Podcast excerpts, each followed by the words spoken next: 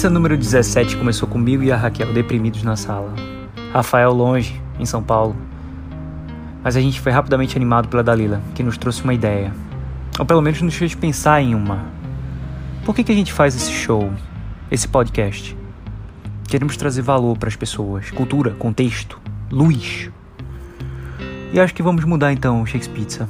Logo um pouco antes das férias marcadas do podcast e da nossa estreia. E que estreia, gente. Tão esperada. 17. 17 é número da sorte.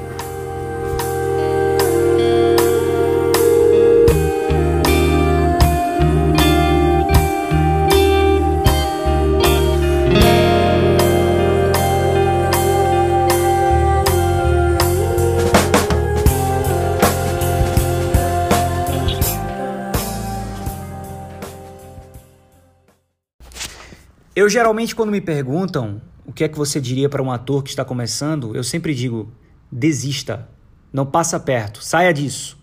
Porque confundem teatro com liberdades, até com licenciosidades, com realização de sua opção sexual, com glória, paetês, retrato no jornal, riqueza, que aí já entra a televisão. Porque no meu tempo não tinha televisão. Então hoje em dia a deformação já é os famosos celebrities. Então a coisa é pegar o eletrônico que vai cuidar dele, que vai polir ele, se não for bom, repete a cena, repete outra vez.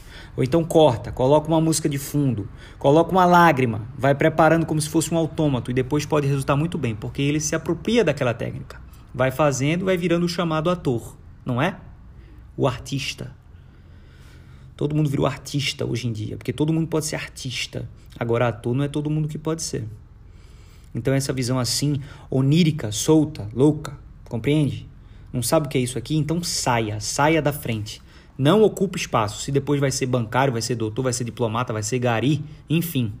Agora, se morrer porque não está fazendo isso, se adoecer, se ficar em tal desassossego que não tem nem como dormir, aí volte, aí vem aqui.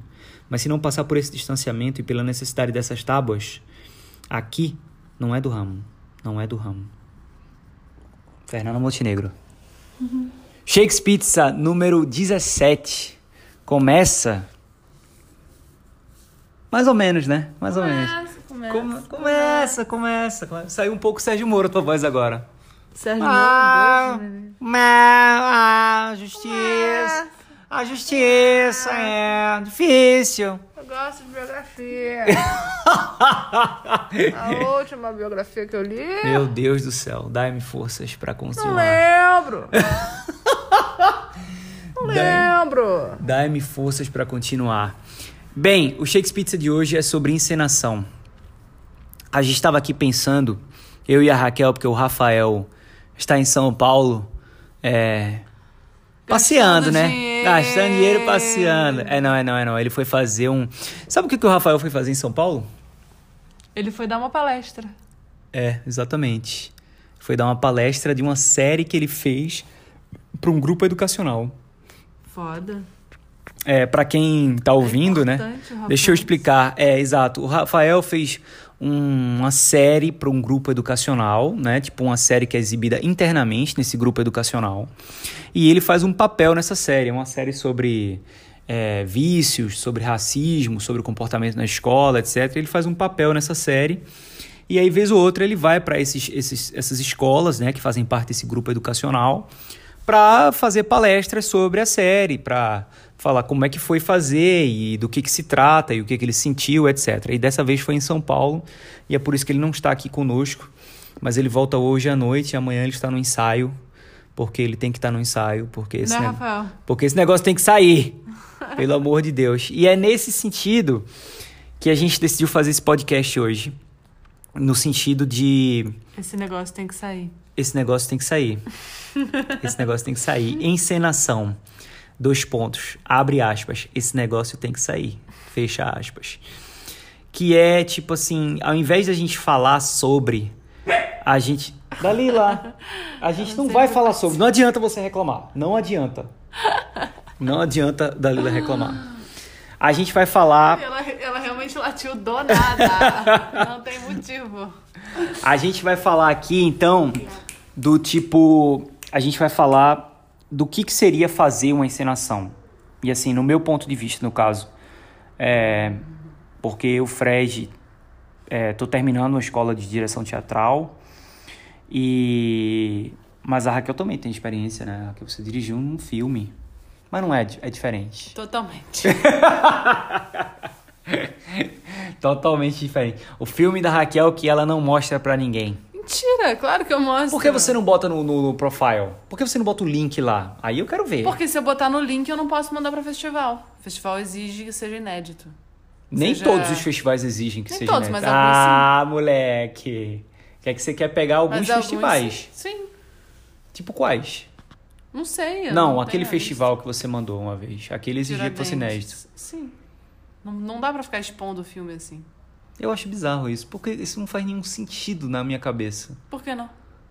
Porque o, o- o festival não é um, tipo assim, era pra ser uma divulgação da parada e não tipo, você é exclusivo do Festival Tiradentes. Não é ser exclusivo, é.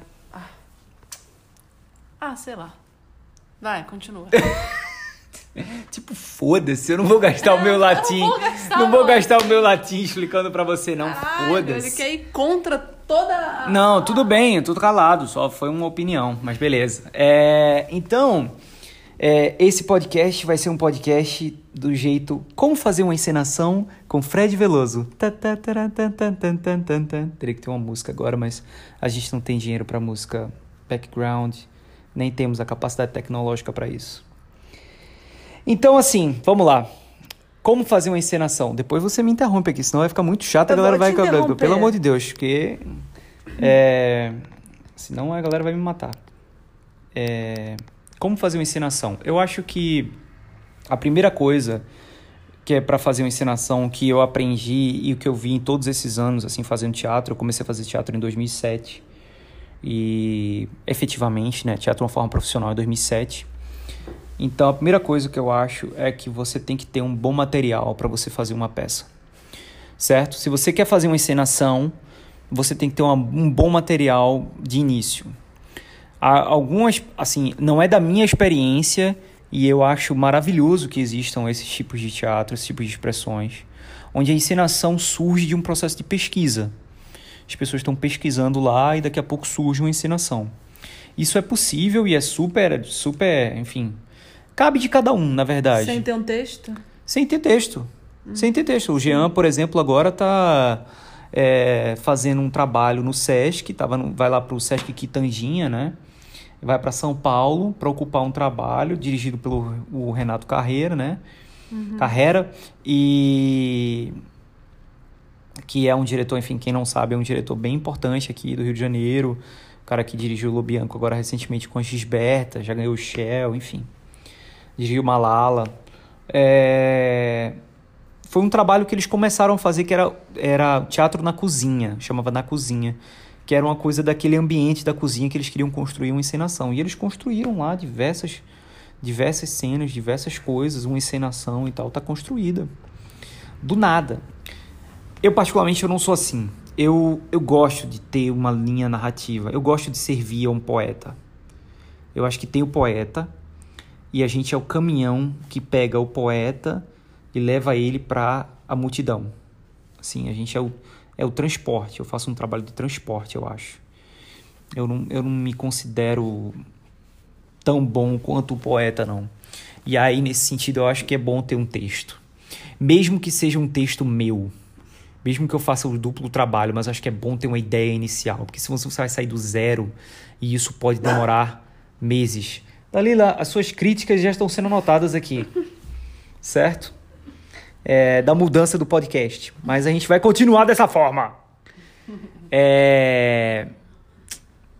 Então, quando você tem um texto, um bom texto, as coisas realmente se abrem e ficam mais fáceis para você. E aí vem algumas questões que eu acho que eu vou falar especificamente dessa encenação que a gente está fazendo, que é o Macbeth, e de como foi as minhas escolhas como encenador, do que, que eu queria. É, eu tinha um bom texto que foi escolhido por uma equipe. Né? Eu só escolhi o autor, o poeta, que no caso era Shakespeare, que era o cara que eu queria trabalhar. Né? E é, a gente escolheu Macbeth, que achava que era um, uma peça importante, né? a peça escocesa era uma peça importante para fazer nesse ano, nesse jeito que o Brasil tá, discutir, né, a legitimidade dos reis, discutir a ambição, discutir a ganância, né? Discutir a megalomania e tal, a gente achou que era importante e eu peguei esse texto e a primeira coisa que eu fiz no texto, e não é querendo dar, tipo assim, uma regra, né, uma regra de três para como fazer teatro e direção, mas a primeira coisa que eu fiz é, quando eu peguei esse texto foi tentar entender qual era o tema desse texto. Tipo assim, do que, que se trata essa peça? Entendeu? Acho que todo E- mundo que pega um texto precisa fazer isso primeiro, né? Não necessariamente. Eu tinha um Ter professor. uma compreensão. Eu tinha um texto. professor que ele, ele, ele, ele lia a peça, segundo ele, né? Hum. E depois eu, eu soube que ele estava dirigindo um negócio e ele fez exatamente assim. Ele lia a peça uma vez e ele marcava a peça no primeiro ensaio. Primeiro e segundo ensaio, ele marcava a peça. Adorei. Mentira, não, não é, não é assim. Não, é Não, assim. não, não é. Não, mas é ali no meio do caminho, pelo Ele marcava a menos. peça no primeiro, primeiro segundo ensaio, ele marcava a peça. E depois ele ficava fazendo aquela peça marcada que ele já tinha feito várias e várias vezes, várias e várias vezes. Mas ele marca a peça a partir de uma compreensão.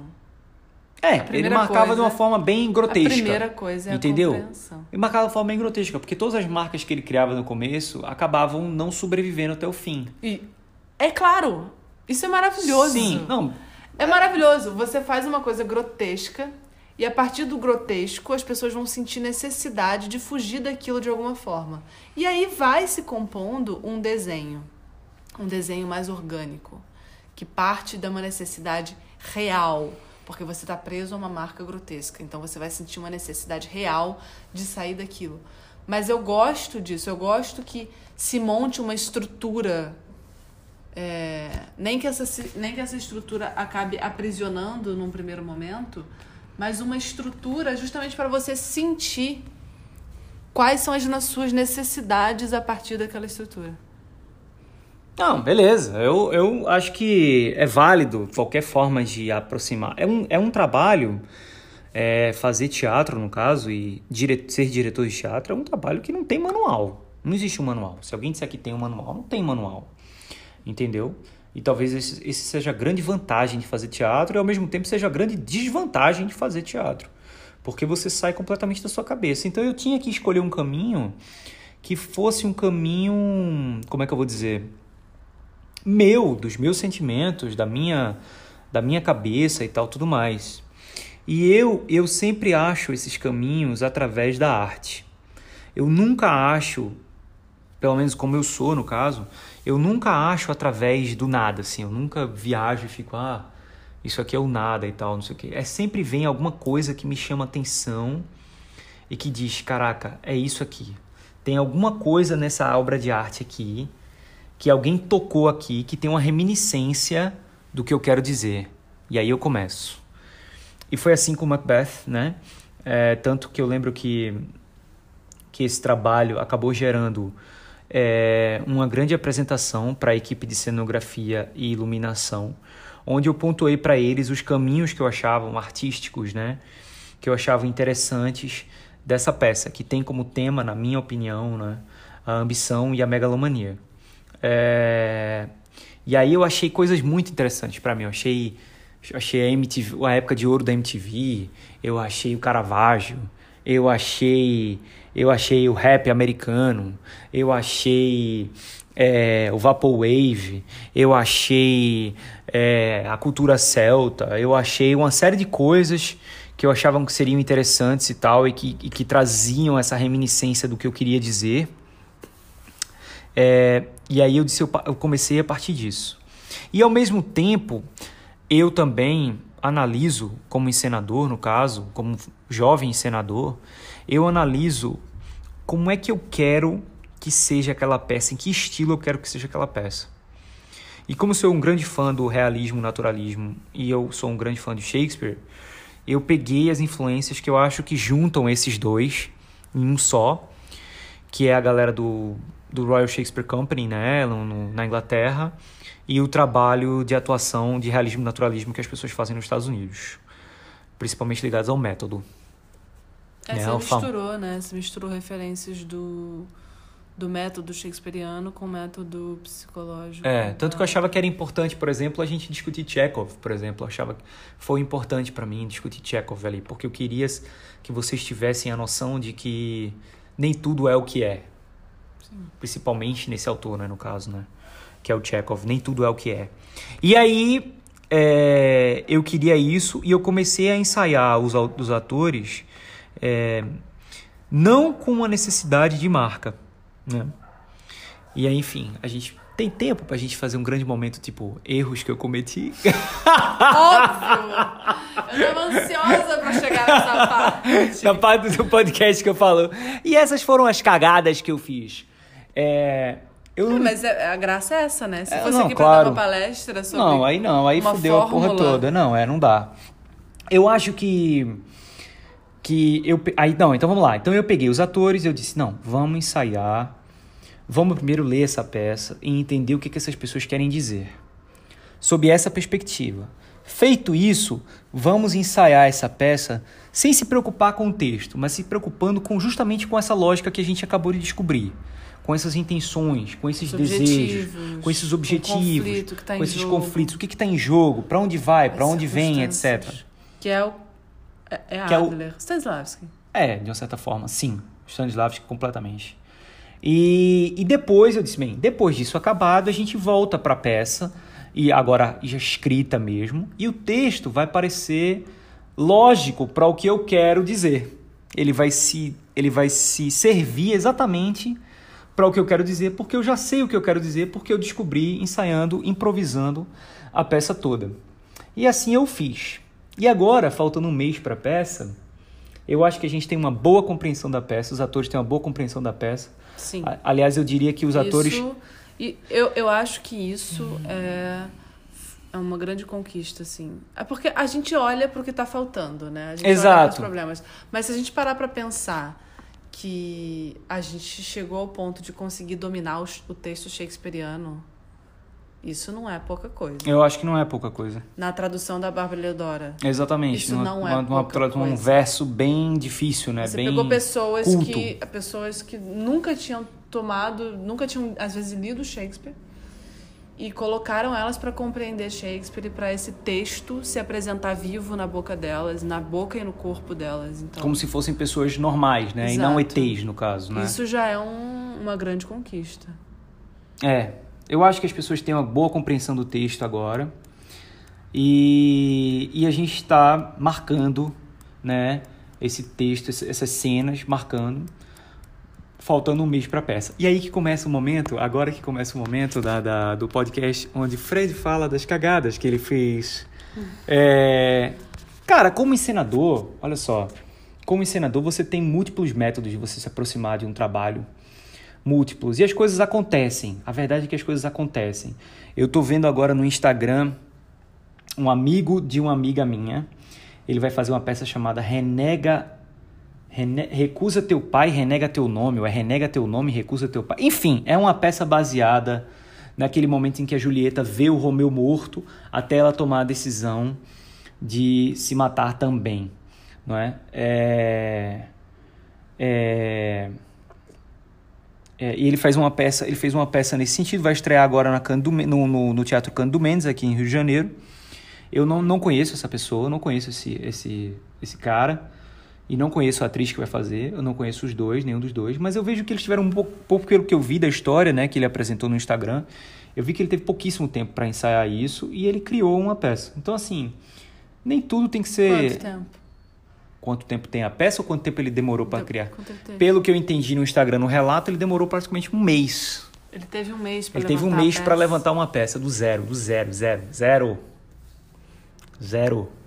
Uau. E eu não sei, e o texto não sei nem onde ele tirou, né? Não sei. Será que ele escreveu? Não sei. O fato é que mesmo assim, um mês para ensaiar uma peça é muito pouco tempo.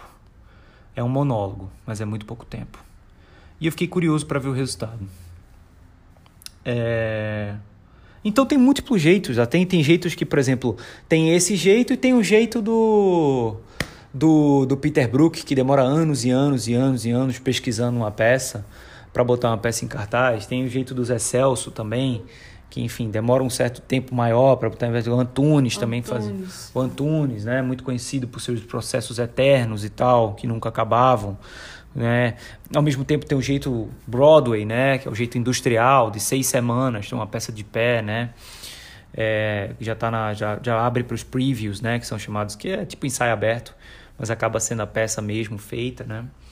Então tem múltiplos jeitos. Eu escolhi esse jeito porque me pareceu o jeito que me pareceu mais lógico, mais certo, o caminho mais adequado até eu chegar a uma peça. Agora, se eu pudesse voltar no tempo e olhar para trás e, e, e, encontrar o Fred do começo desse processo, em fevereiro, eu teria dito para ele o segui as seguintes coisas. Hum. Número um. Número um. Número um. Você, apesar de achar que sabe o que é necessário, você não sabe o que é necessário. Então você precisa de ajuda. Então a primeira coisa que eu faria, se eu pudesse voltar no tempo, é me cercar de mais ajuda possível. Sabe? Tipo assim, se você é o diretor, tenha um assistente de direção, tenha um cenógrafo, faça com que o cenógrafo tenha um ajudante de cenografia, um aderecista, tem um, o figurino, tem que ter um ajudante figurino, um, um visagista tenha um produtor, não acumule funções, nem ache que as coisas vão se resolver com mais tranquilidade do que elas vão se resolver, porque elas não vão. Você precisa de ajuda. Fred, você precisa de ajuda. Então essa seria a primeira coisa, né? Que eu falaria, assim, arranje ajuda agora. A segunda coisa que eu falaria pro encenador Fred, se eu pudesse voltar no tempo, é tipo assim, não é porque você tem a história na sua cabeça que os atores vão ter história na sua cabeça. Essa galera nunca viu Shakespeare na vida. E você já viu. Então, saber com quem você está trabalhando é importante. Às vezes, um ator experiente. É, um ator pode ser experiente em uma coisa, mas pode ter zero conhecimento em outra. Então, você, tipo assim, porra. Não idealize seus atores. É, tipo, ah, porra, vou trabalhar com, sei lá, com um, um grande ator. Cara, o cara é foda, já fez várias peças e tal. E aí você decide fazer uma peça completamente nunca diferente. Nunca leu uma linha de Shakespeare. Nunca leu uma linha de Shakespeare, nunca leu uma linha da peça que você vai fazer, ou do estilo que você quer fazer. Ah, não, eu sou um ator que trabalha muito bem realismo. Não, mas agora a gente vai fazer uma peça completamente corporal, física. Então o cara Vai se, fuder. vai se fuder. Não é porque ele é mega experiente que ele não presuma experiência das pessoas. Presuma que todo mundo sempre está aprendendo. Por mais experiente que a pessoa possa parecer ser ou por mais legal e bom ator que a pessoa possa parecer. Eu estou cercado de bons atores nesse processo, mas eles têm dificuldades muito grandes, porque é um processo novo para todo mundo, né? Eu como diretor e ele como atores, eles nunca fizeram Shakespeare, então é um processo novo para todo mundo. Então, é... trabalhe com a realidade onde as pessoas, Fred, Fred, nem todo mundo sabe tudo e nem todo mundo tem que saber tudo.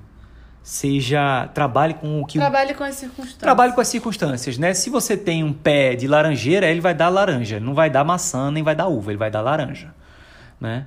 É, a terceira coisa que eu faria se eu pudesse voltar no tempo seria marcar a peça. Jura eu marcaria a peça mesmo improvisando mas eu marcaria a peça. Porque eu acho que o circuito de Fórmula 1 né aquele circuitozinho fechado criaria uma segurança nos atores muito boa. E aí e as pessoas poderiam se permitir viver mais o papel, porque elas têm menos preocupações em cena. Exato, elas sabem para onde devem ir ou para onde devem sair, né? Elas não vão ficar se preocupando em tipo, ah, por onde eu vou, por onde eu saio, como é que é essa cena, eu nunca vi essa cena, eu nunca fiz. Eles teriam feito as cenas, basta, bastaria ser apenas uma questão de decorar, decorar o texto não, mas fazer com que o texto saísse da boca deles e do corpo deles de uma forma orgânica, né? Então eu teria marcado a peça muito mais cedo do que eu marquei e teria me e teria e teria sido menos rigoroso com a atuação naquele momento e mais rigoroso com a atuação agora. É claro que é, você não vai marcar a peça no primeiro dia, tipo, esse método que o seu amigo aí faz, amigo, diretor, não sei. Quem? Esse cara que você falou que marca peça de cara. Ah, sim, lá, um professor que eu tive. Isso é uma coisa radical, isso é um, isso é um, um, isso é um, outro caminho, né? Um, um caminho bem específico.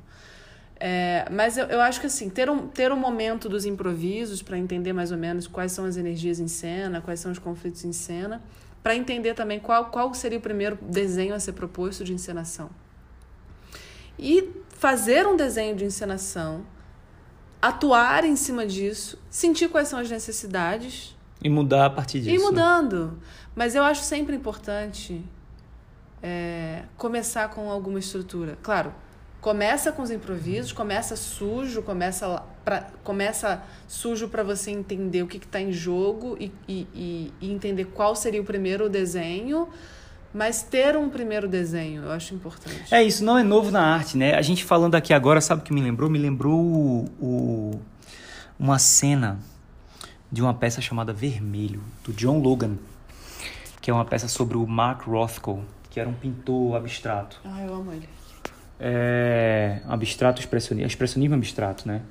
E ele, numa determinada cena da peça, eles mostram como é que ele preparava um quadro antes de começar a pintá-lo. Então ele queria pintar um quadro de vermelho. Então ele primeiro passava uma base no quadro e depois ele pintava o quadro todo de vermelho. Antes de começar de fato a pintar, o quadro já estava preparado com uma, tipo, um desenho básico assim. E ele pintaria em cima do quadro. Entende? Hum. É como se tipo assim, vou resolver a parte mais básica primeiro e depois eu vou realmente botar aqui o que eu quero. Eu sou muito estruturalista. Eu eu eu não sei se estruturalista é uma palavra, mas assim, eu gosto de partidas, eu, eu gosto de me preocupar primeiro com as estruturas e depois e depois jogar. É. Eu acho que se eu voltasse no tempo, eu faria isso sim.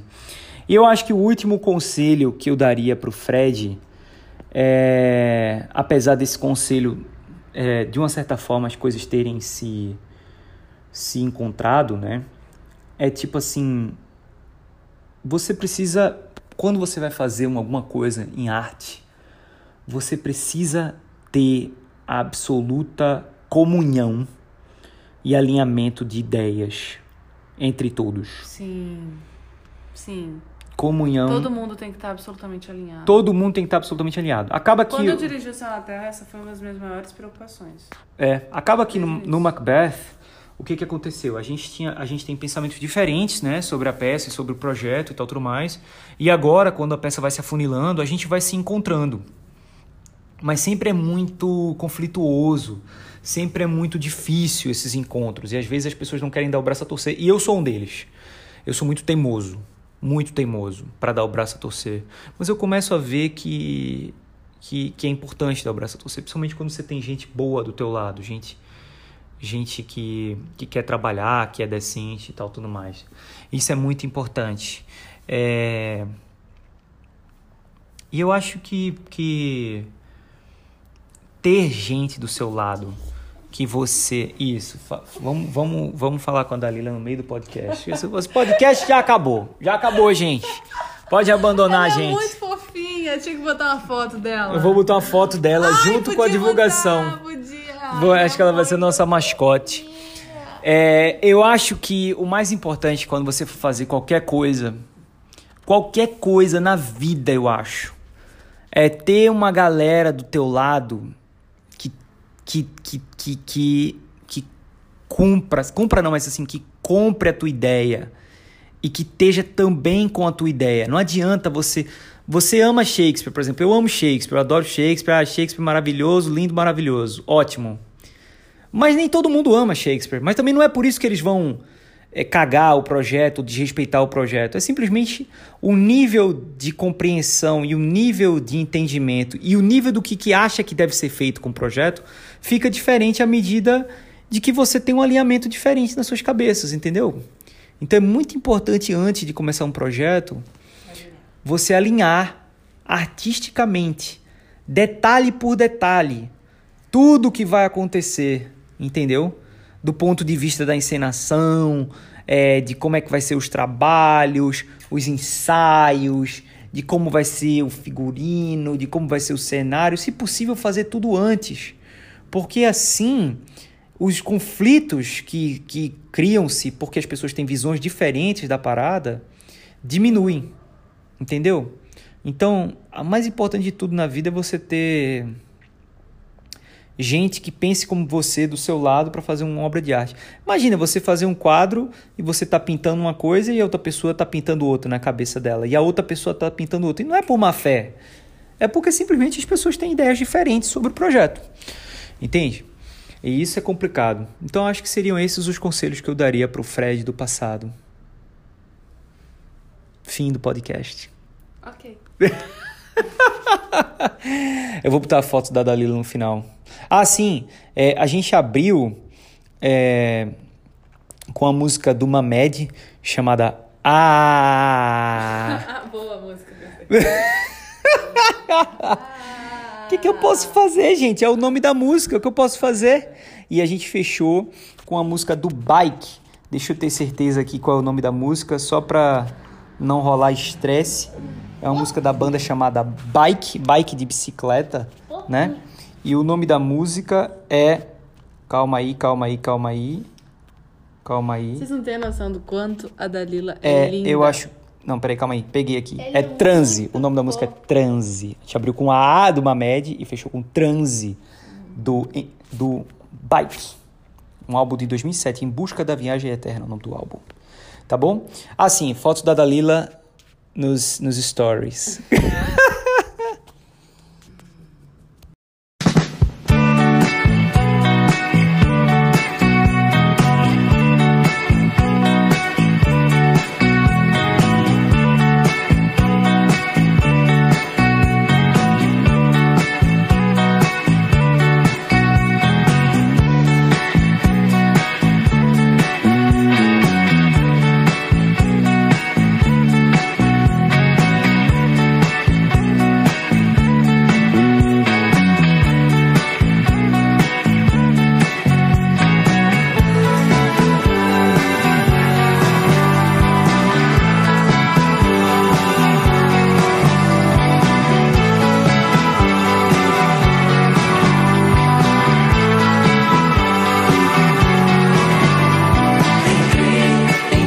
Shakespeare é um projeto que tem como missão abrir diálogos sobre teatro, cinema e artes em geral. Não deixa de ouvir a gente no Spotify, Google Podcasts, Radio Public e outras plataformas. E segue a gente no Twitter e no Instagram, w.shakespeare. Muito obrigado e até o próximo episódio.